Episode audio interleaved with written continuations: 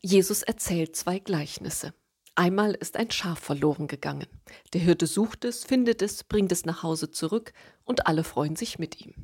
Ein anderes Mal verliert eine Frau einen Silbergroschen, immerhin ein Zehntel ihres gesamten Vermögens. Die Frau sucht und findet ihn und alle freuen sich mit ihr. Und so verhält sich das nicht nur mit Schafen und Silbergroschen, sagt Jesus, sondern auch mit Menschen. Wenn einer, der verloren gegangen ist, wiedergefunden wird, kennt die Freude darüber im Himmel keine Grenzen. Sind Sie schon einmal verloren gegangen? Vielleicht als Kind, als Sie mit der Familie unterwegs waren und diese plötzlich wie vom Erdboden verschwunden schien.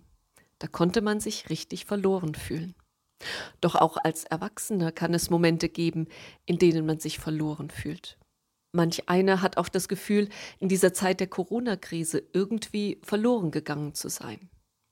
Und dieses Gefühl kann einem ganz schön Angst machen. Jesus weiß das. Aber er sagt mit seinen beiden Gleichnissen auch, es gibt einen, der dir nachgeht, wenn du verloren gegangen bist, nämlich Gott. Er geht dir nach, indem er sich in deinem Leben irgendwie bemerkbar macht.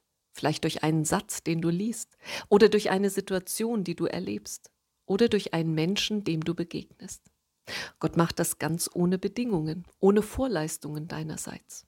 Einfach deshalb, weil er nicht ohne dich sein will, weil du ihm wichtig bist, weil er dich liebt. Und was haben sie zuletzt verloren? Ihren Schlüsselbund oder die Orientierung oder den Kontakt zu einem alten Freund? Ich denke, Verluste gehören zu unserem Leben dazu. Und je länger unser Leben dauert, desto mehr Verluste gibt es zu verzeichnen. Nun könnte Jesus dazu raten, sich mit einem solchen Verlust abzufinden, ihn zu akzeptieren und sich auf das zu konzentrieren, was einem bleibt und was oftmals eine ganze Menge ist. Ein solcher Rat wäre sicherlich nicht falsch. Aber Jesus sagt mit seinen beiden Gleichnissen etwas anderes. Denn jener Hirte schreibt das eine verloren gegangene Schaf eben nicht ab. Und auch die Frau lässt nicht locker, bis sie ihren Silbergroschen wiedergefunden hat.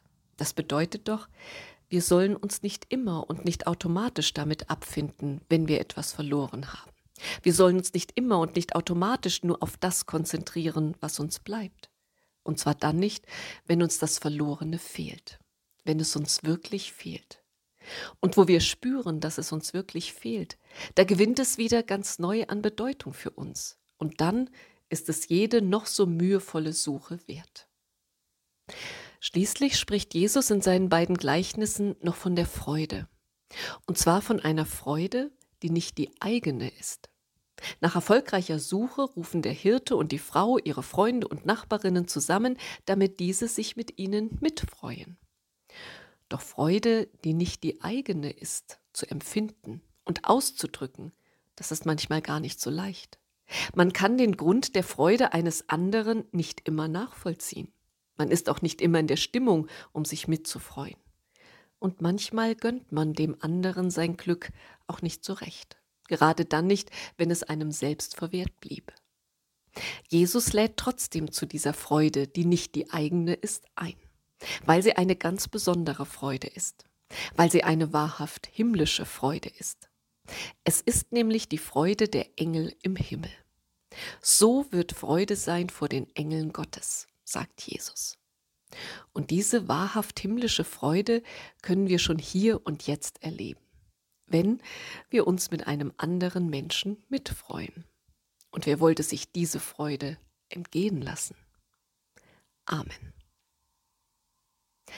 Die vollständige Predigt finden Sie im Predigtarchiv auf unserer Homepage.